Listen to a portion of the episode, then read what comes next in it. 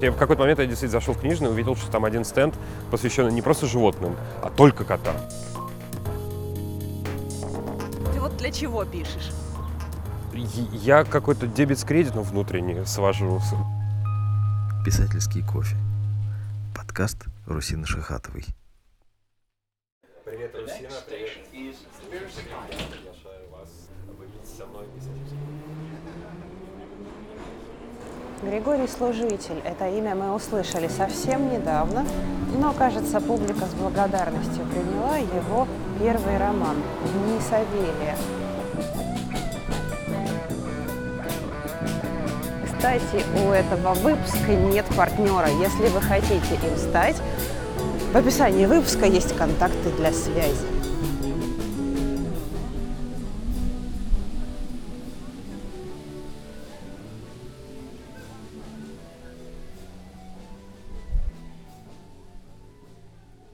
Не Савелия.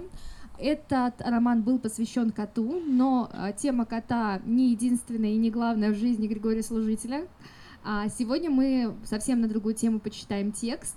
Сегодня текст будет э, посвящен чайке, а, и чайке как птице, и чайке как э, а, образу э, символическому, связанному с театром, поскольку Григорий Служитель актер в том числе, и в первую очередь, может быть, даже сейчас непонятно, кто он больше, писатель или актер, это уже такой очень спорный момент. Как к тебе пришел этот рассказ, который ты будешь читать? А, рассказ трудно пришел. Дело в том, что ам, я сейчас страшную вещь скажу, которую не надо говорить, но я все-таки ее скажу. А, дело в том, что рассказ этот был а, написан не совсем для сборника. То есть Елена а, Даниловна Шубина обратилась ко мне где-то год назад после а, выхода Савелия, сказала, слушай, а вот мы как раз сейчас а, тут уже почти собрали почти собрали сборник э, про, про зверей, не хотел бы ты принять участие. На что, конечно, я был, ну, конечно, я согласился, я был очень польщен, там такая компания очень талантливая собралась, но дело в том, что я сейчас как можно дальше хочу вообще от темы зоологии уйти, э, всячески отнекиваюсь, э, по возможности. тема? Она не может меня не преследовать, я понимаю, что так или иначе как бы стал заложником этой истории, но все-таки нужно дальше идти, и как бы вот эту вот стойкую ассоциацию, я пытаюсь вот эту стойкую ассоциацию разбить. Вот, и поэтому мне довольно трудно было придумать э, какой-то адекватный сюжет, а, потому что нужно было сделать так, чтобы это был, с одной стороны, зверь, а с другой стороны, чтобы это было максимально а, дистанцировано от вот этой темы зоологии, потому что все, что я мог про зверей сказать, я сказал в своей книге «Несовет». Вот. У меня были разные варианты. Я уже написал рассказ про собак с э, бронзовых собак с э, э, станции Площади Революции. В общем, их такая ночная жизнь, когда никого нет. А Потом он мне не очень понравился, и в результате я как-то эту тему оставил э, на время. И как раз тогда же мне обратились из МХАТа, сказали, Гриша, а вот не хочешь ли ты написать на 120-летие МХАТа какой-нибудь рассказ? Вот, пошли, в общем, заказы, все дела. И тут, в общем-то, действительно довольно быстро я сообразил, о чем должен быть этот рассказ. А, Собственно, Ольга Леонардовна Книперчехова, но а, такая воображаемая поездка ее на, на теплоходе, на пароходе по Волге в Астрахани. Кажется, никогда этой поездки не было. И а, решено она через образ такой чайки, который преследует ее, в общем, на, на протяжении ее путешествия. И потом я подумал, что, в общем-то, по большому счету можно усилить вот это вот присутствие чайки, и э, вполне сойдет для сборника про животных, потому что этот рассказ абсолютно не, э, не, э, не зоологический как раз. То есть это такая небольшая обманка, но я специально это сделал, потому что, опять же, повторюсь, я все, что мог сказать про животных, все сказал. Вот. Того, как э, стать автором-писателем, ты Да. уже был актером. Да, То есть тебе это вообще помогает как-то? Никак не помогает. И опять же, это еще вторая стойкая ассоциация, которая, честно говоря, начинает жутко раздражать. Правда? Да, потому что, э, нет, я это моя профессия, я очень люблю, я этим занимаюсь э, почти всю соз- сознательную жизнь, но э, это одна из таких вещей, которая э, так, очень привязана ко мне, но которая меня абсолютно, ну, не- ну, как бы, по большому счету раздражает. Дело в том, что когда говоришь, что ах, это же актерская проза, я не очень понимаю, что люди имеют в виду. Что значит, актер написал, что значит актерская проза, это что какой-то жанр сложившийся, это уже какие-то есть ряд известных а- актеров, которые напис- пишут прозу, и это какая-то узнавая- узнаваемая проза, узнаваемый жанр, это как, знаешь, э, не знаю, лейтенантская проза, какое-то потерянное поколение, там, какая-то городская, это же глупости все. Э, Прозу пишет писатель, а если он параллельно занимается какими-то еще вещами, ну так это абсолютно сплошь и рядом, и вообще, как правило, все-таки за редким исключением писатели, они обладают какой-то дополнительной профессией, которая в какой-то момент превращается в их главную профессию, да, собственно, писательство. Там и врачи, и солдаты, и там военные, да, и, и кто угодно. Э, Вот, поэтому э, как бы мне оно не то, что помогает. Все так или иначе жанры искусства, виды искусства, они работают по одним и тем же законам. Сцена, живопись, если мы говорим про живопись, да, э, там что угодно, кино, это все приблизительно одни и те же законы, которые еще много-много-много веков назад Аристотель сформулировал, правильно? В общем-то, по большому счету, оно существует а, одинаково. А помогает, ну, нет, не помогает, но и не мешает. То есть это, а мне скорее, я к этому, не- если говорить не, не про творчество, а про жизнь, да, она, ну, театр большое место в моей жизни занимает, и, э, в общем-то, я очень рад, это очень, ну, просто весело. Ну, Ты ведь учился еще и в киношколе. Да, я еще в киношколе успел поучиться. Все верно. Как к тебе пришла история про кота? Почему ты решил рассказать ее именно так, именно в этот момент? А в этот момент тут все довольно просто. Дело в том, что я довольно долго подходил к этому.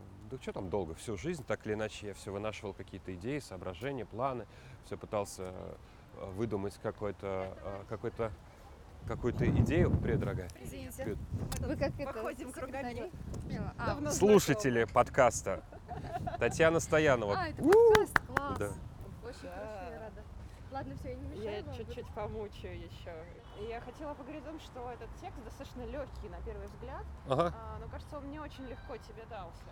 А я не верю в то, что серьезная проза, она пишется легко. Это, она может, это может выглядеть легко, но как бы блогерам писать легко. А, Не факт. Ну, я ничего ни в коем случае против не имею. Замечательные, талантливые ребята, но это другая, как бы, немножко другие калибры э, и дру- другая артиллерия совсем. Но нет, он, нет, какие-то вещи, безусловно, писались легко, какие-то части, но, в общем-то, понятно же дело, что здесь речь идет не о котиках, а о других вопросах, правильно? А то, что это имеет такую форму выражения, ну, здесь, в общем-то, э, Зна- Знаешь, я тебе так скажу. Ко мне в Питере подошел парень какой-то такой, ну, молодой совсем, там, подросток почти. И он меня такой уже спросил, вот скажите начинающим писателям, как им, о чем им писать. Мне довольно это забавно, потому что я, в общем-то, сам начинающий писатель. Там за, за пару месяцев до этой презентации еще абсолютно в статусе, в статусе своем ничем от него не отличался. Вот, но, а тут вроде уже как бы спрашивают, чего, о чем писать, а я не очень люблю, когда мне насильно советы какие-то дают, и сам советовать не очень люблю. Я как-то вот в смысле вот так держусь а, обособленно. Ну, я ему какие-то что-то сказал такое какое-то, ну, что-то там про важное, не помню что. А потом я иду и думаю, а вот действительно. И тут я понял, про что надо писать. А писать нужно про то, что больше всего боишься. Вот. И Савелий, тема этой книги, это тема э, расставания навсегда и потери навсегда. Она об этом. И, э, судя по всему, на тот момент, когда вот пришел этот замысел, хотя я на бумаге ничего не формулировал, я не прописывал, о чем идею там, но как-то подспудно, затылком, где-то в затылке я держал вот эту вот э, тему, о чем она. А формальным повод был, ну, это вот у меня кошка умерла, которую очень любил. Ну и все вместе как, на тот момент как-то совпало. Какой-то я другой немножко возраст уже перешел. Мне уже так за 30 было. И все вместе. И такое, ну... И очень многие писатели как раз в этом возрасте начинают что-то писать такое для них важное. За 30? А? Ну, как э, за 30? Это такой какой-то накопленный опыт, который к тебе Ну, приходит. когда ты понимаешь, что юность уже ушла, и э, как бы ты, ты находишься уже в другом, в другой ипостаси, вот, и э, что-то происходит, действительно, я не очень в этом разбираюсь, э, что и как, но действительно был определенный опыт, который требовал выражения. И человеческий опыт, и э, творческий опыт. Если мы говорить будем про метафизику, да, в каком-то смысле действительно времени нет, это все такая э, материя трудно э, формулируемая, ух- ухватываемая. но э, я думаю, что, конечно, в каком-то смысле нет. Мне тоже так кажется. Вот. Но э, книга моя все-таки не совсем про это. Хотя она про взросление, да. И там Сава очень много рассуждает про это, размышляет, про что с ним происходит, когда ему хочется вернуться в эту и- идель- и- идиллию своего младенчества э, и понимает, что, в общем-то, э, он в эту воду уже не войдет никогда и не входит.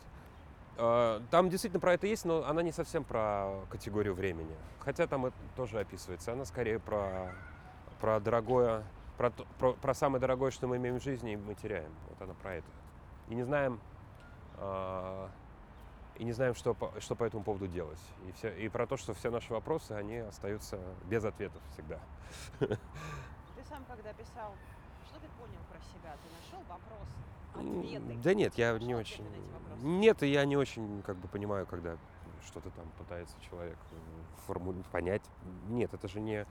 Это может быть какой-то эксперимент, но по большому счету это не.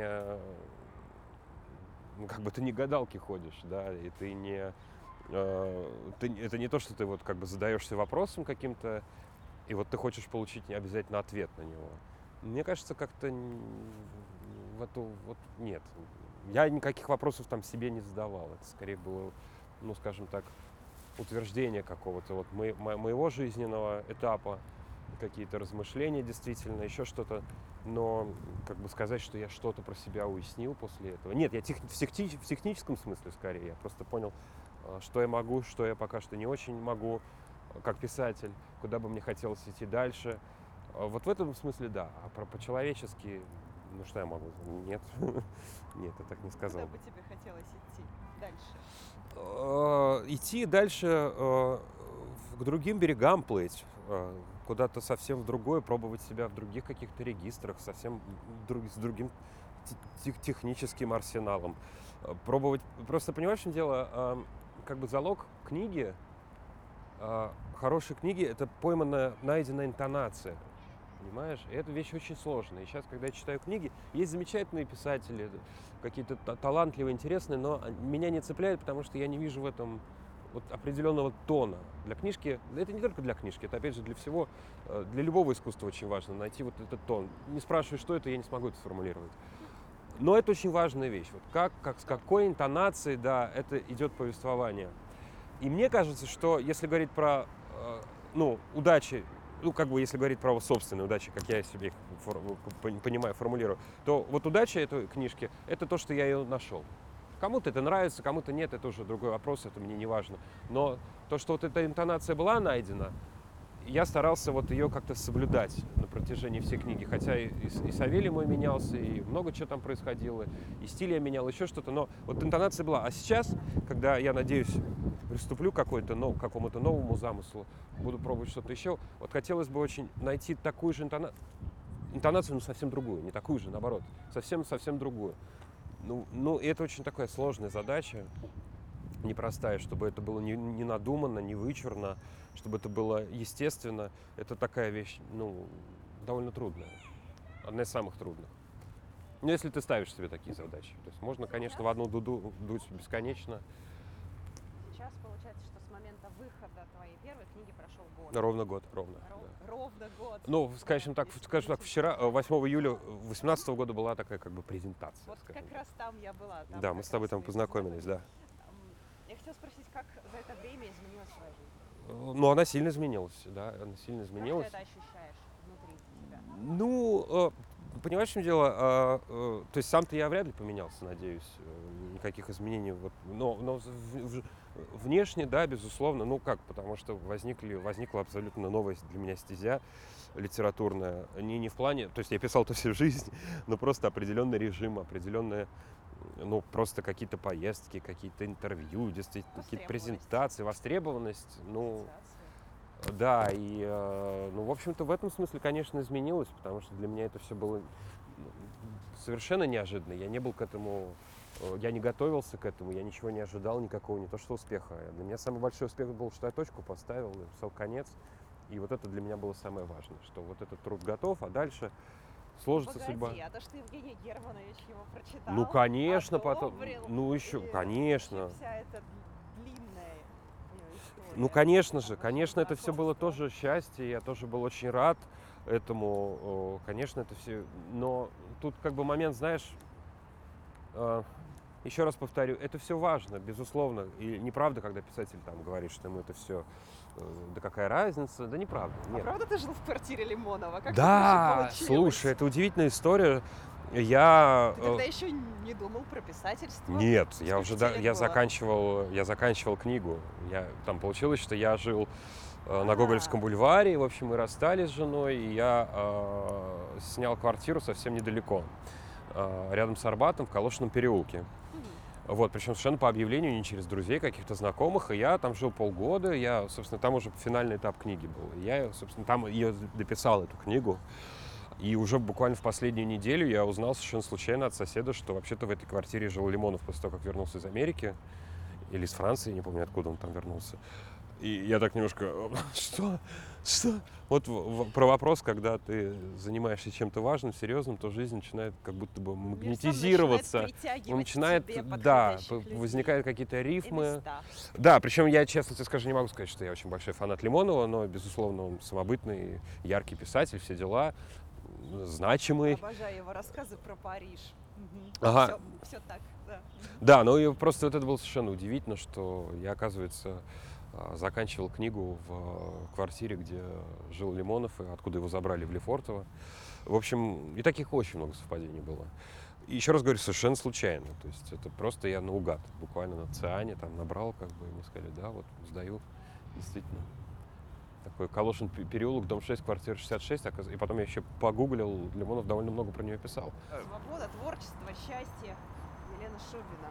Слушай, я не буду врать, это все, конечно, большая для меня была радость, э, что у нее книжка вышла, и то, что мой любимый писатель э, ее высоко оценил, написал предисловие, и вообще мы с ним, что уж там греха таить, подружились.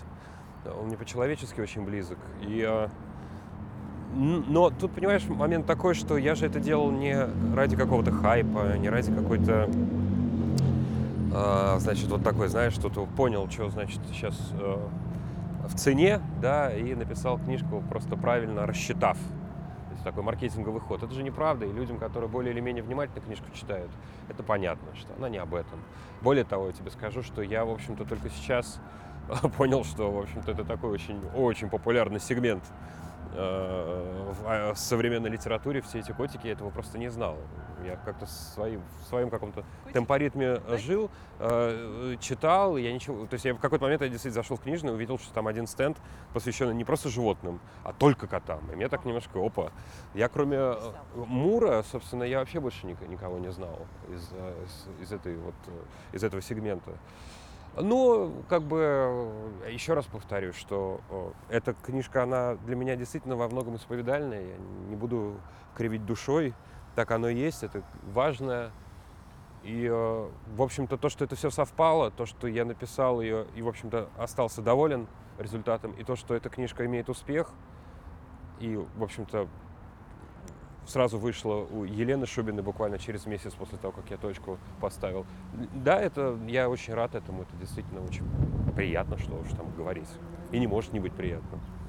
Твоя мечта сбылась? Я, у меня нет мечты, никогда не было. Есть, были какие-то э, как бы желания, скажем так, были какие-то у меня цели, я бы так их назвал. Вот, но э, чтобы сказать, что у меня есть мечта, как меня спрашивают, какую роль вы мечтаете сыграть? Никакую, никогда у меня не было желания. Правда? Вот конкретно предлагают что-то, вот я думаю, вот хотел бы я или Ага. нет. Было пару раз, что там были какие-то съемки, на которые меня не утверждали, но мне казалось, что я вот э, смог бы эту роль сделать. Или спектакль там, когда мне не было. Это действительно все естественные вещи. Актерская ро- профессия, она довольно жесткая. Вот, но сказать, что вот эта мечта, да, я хотел написать книгу, это действительно, я, я очень хотел. Но мечта это само по себе априори это что-то несбыточное, понимаешь? Мечта, она должна всегда быть мечтой.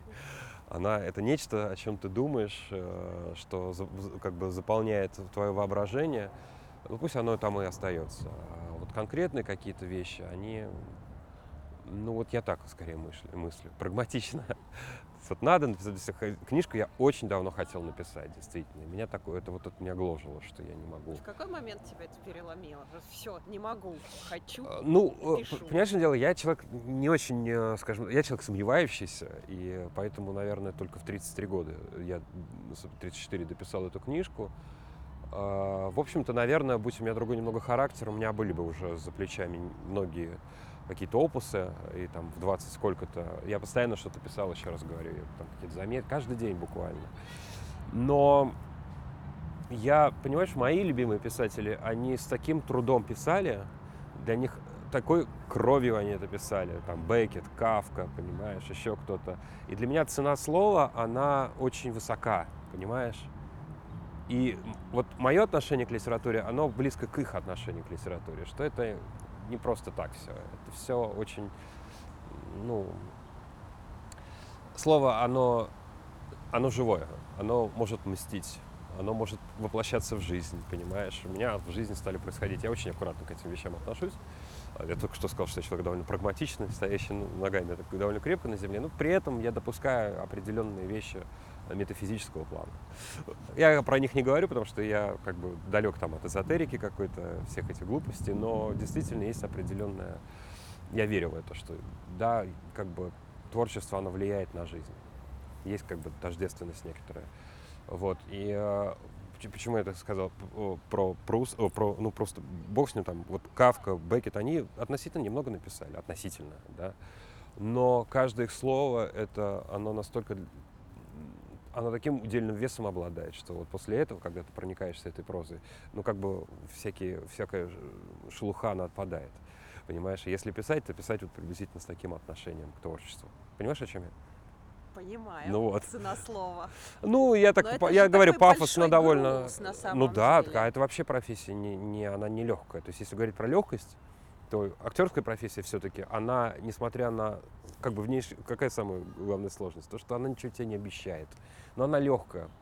Она в некотором смысле, она исполнительская, она, она, ну как вот музыкант, понимаешь, она, все-таки она легче, понимаешь? А писательская работа, она гораздо тяжелее, как мне кажется. Если это призвание, да, а не просто какой-то там клепать Как ты это в себе ощущаешь? Признание, потребность, необходимость? Ну, это да, это какая-то вот безусловная потребность, это потребность, э, вот, понимаешь, потребность э, выразить, потребность найти какой-то вот вербальный эквивалент своим переживаниям, своим впечатлениям. Для меня это самое важное. Вот я определяю это так, и она, ну, в этом смысле она не, она, она не обладает легкостью. Хотя выглядеть это может все очень легко. Заставляет тебя переживать? Переживать, Ну, переживать. в смысле, Ну, там, переживать. не знаю. А, Как творческий импульс. А, слушай, ну, ну тут, в общем-то, да что угодно. Ты в новости посмотришь по телевизору, и уже ты понимаешь, что как бы, ну, вообще так с ума можно сойти, если все будешь воспринимать, пропускать через себя, в а, Льва Мышкина превратишься. Конечно, нужны человеку фильтры, нужны и не один фильтр, нужны стены даже, а, чтобы все-таки соблюдать некоторую, ну, отчужденность от э, реалий мира. Это не эскапизм, а это именно, если ты будешь пропускать все через себя, ты сойдешь с ума. У тебя это высокие стены?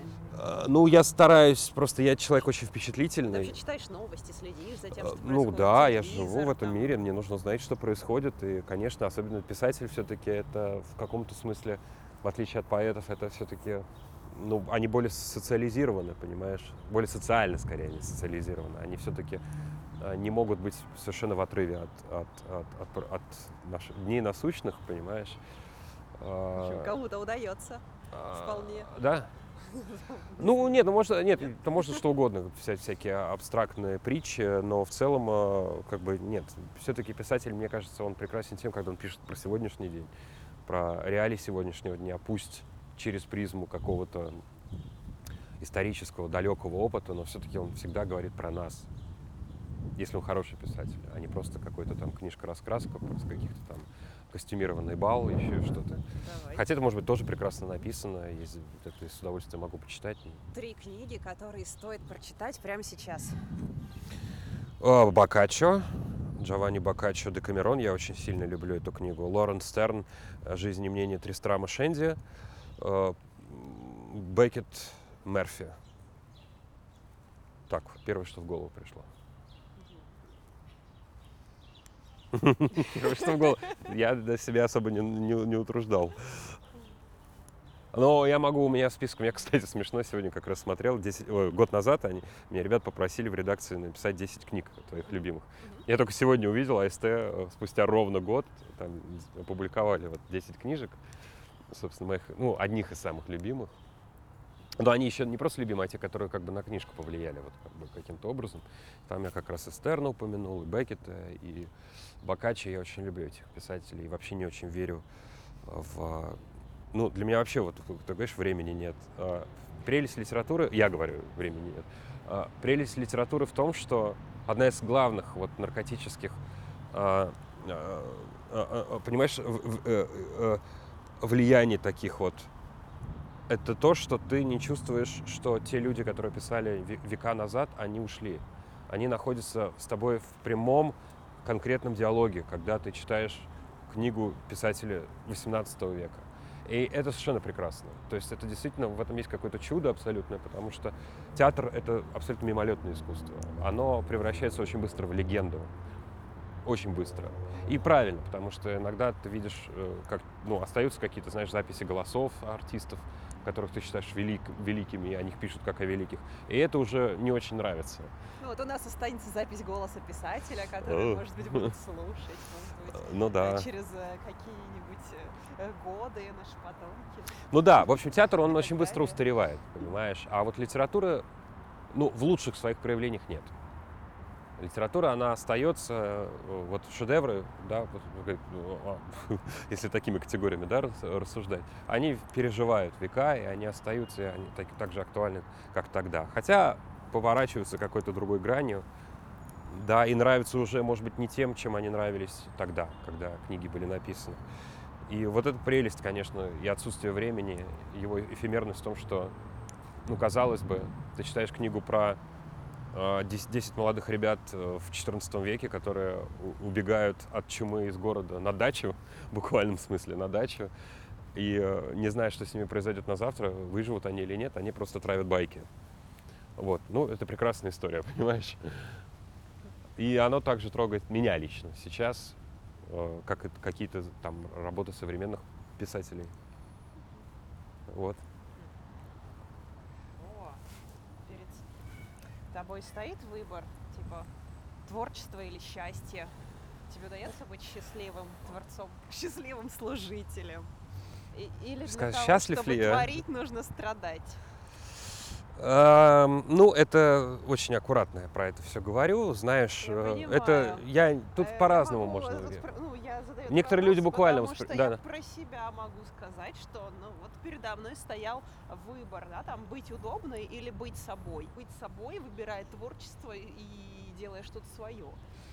Я понимаю, что это ну, окей, это такое, это больше как бы про какую-то личную, личную жизнь. Я тебе так могу сказать, что, о, ну да, это сложная история, потому что все-таки, конечно, э, творческая работа, она требует очень, ну, она требует как бы пог- Погружения. погружения, Очень поглощения, большого да, внимания и, в общем-то, Э, к сожалению, к сожалению, да, к сожалению, да, и, к сожалению, да, и даже если они это понимают, им довольно трудно, не то что они, не то что они плохие или еще что-то, но, э, конечно же, Это просто трудно по-человечески. это по-человечески трудно, это действительно так, и, в общем-то, чего уж там, если ты про это спросил, я могу сказать, что, вот, да, действительно, там, с бывшей женой какие-то конфликты такого рода происходили, когда я, я не мог определиться, как бы, долгое время, что, потому что это, оно действительно требует тотального погружения, если это ты серьезно работаешь, а не просто халтура какая-то, да, а, для каких-то мгновенных лайков, там еще чего-то, да, то, конечно, ты погружаешься полностью, это требует твоего внимания, концентрации и просто напряжения всех твоих сил, и физических, физических в том числе. Я думаю, что на самом деле это, конечно, возможно, но это возможно также, как найдешь, как возможно ли найти, вот, счастлив, счаст- счастливо найти какое-то твое существо? Возможно, да, но это происходит редко. И, в общем-то, людей счастливых в браке и счастливых в, том, в той профессии, которой они занимаются, их очень мало. Мы это знаем. Ну, так, такова жизнь. Но, в принципе, все возможно, если это как бы люди как бы питают друг друга, если у них действительно происходит какой-то, ну, гармония этих отношений, то они помогают друг другу. И это, это все возможно, все это встречается, но сейчас вообще в этом смысле действительно в кризис какой-то я смотрю. Я очень мало вижу людей, любящих друг друга по-настоящему. Я не знаю, как это было раньше, но, в общем-то, большинство, большинство фильмов серьезных, большинство каких-то э, работ там и в театре, да и книг, оно посвящено именно вот этой вот эм, э, тотальному одиночеству человека и неспособности э, найти, э, найти счастье любовь. Ну, может быть, и смыслы какие-то поменялись. стали Ну более да, ну, а, да я не ругаю свое время, оно прекрасно, оно замечательно, и вообще это какая-то Тебе ерунда. хотелось жить в другое время? Да нет, почему мне очень нравится это время. И мне, нет, Тут комфортно. времена, как говорил замечательный поэт Александр Семен- э, Семенович Кушнер, времена не выбирают, не живут и умирают. И все это ерунда. Любая эпоха прекрасна, любая эпоха чудовищна. Э, Я не знаю, что там, что день грядущий нам несет, да, но э, в, в принципе э, мне оно нравится. Это время, оно интересное, оно необычное оно имеет, оно несет в себе очень много угроз, а, но тем не менее это жизнь. Жизнь через «ы». Чего бы хоте- хотелось тебе в будущем? В будущем я хотел бы написать э, следующую книгу. А, Я хочу, чтобы она была совсем другой, чтобы она, чтобы я оставил себе при написании совсем другие цели, и чтобы она состоялась. Это было бы для меня, ну, счастье. Это бы я действительно хотел. Ты сказал, что ты сомневающийся человек, Да, то есть внутренний критик тебе присущ. еще как присущ. А да. как ты с ним живешь как ты с ним борешься? Да вот Или ты с ну, ним так. сотрудничаешь? Э, Ну, как сотрудничаешь? Сотрудничаешь и борешься одновременно, потому что если бы его не было, то, наверное, э, наверное, я был бы не так строг к себе и к, э, к тому, что чем я занимаюсь как писатель или там как актер, как музыкант.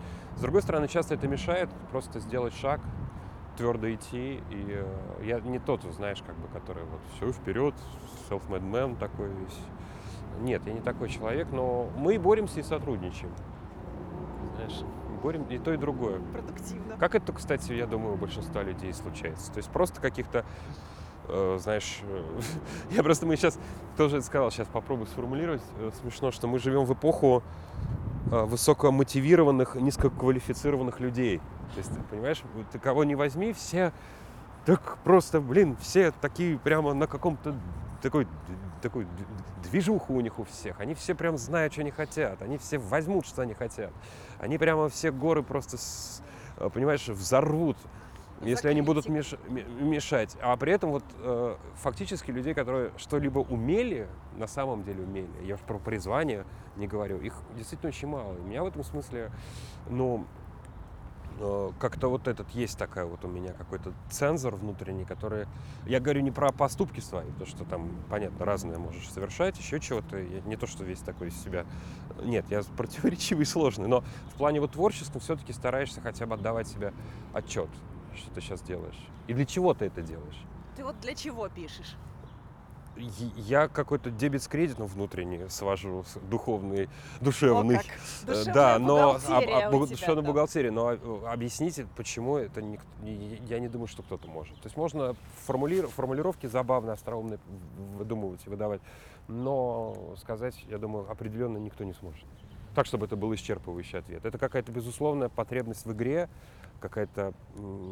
Это же игра все, на самом деле, понимаешь? Потребность в игре. Это какая-то, ну, сидит вот в человеке... э, Внутренний ребенок. Это не ребенок даже, нет. Я имею в виду игра, какая-то творчество это игра, понимаешь? И чем больше этой игры, чем она искуснее, тем и лучше э, э, роман, либо, либо, либо спектакль. Это не значит, что я не про легкомыслие говорю, не про легкомысленность произведения. Оно может быть очень на- наполненным, не, не веселым и не, и не светлым, но э, трагичным. Но все-таки это игра, это какая-то вот именно потребность человека э, какая-то в нем сидит. э, Я наверняка про это есть какая-то психология творчества, наверняка полно томов и психологов, которые все это сформулировали. Я только говорю так, как я это чувствую. Это происходит из потребности человека а, в игре. Внутренней, какой-то вот что-то такое вот сидит, хочется вот этот постоянно мячик перебрасывать. Помнишь свою первую прочитанную книгу? А, Легенды и мифы Древней Греции. Cool. Точно она была одна из первых. И Айвенга, кажется. Если я ничего не путаю. Айвенга, по-моему, Вальтера Скотта. Если... Да, ну, во всяком случае, первое, что пришло в голову. Вот, теперь точно. Пора? Да, Пора выступать? да. Пора выступать. Спасибо. Добрый вечер, спасибо большое, что вы пришли.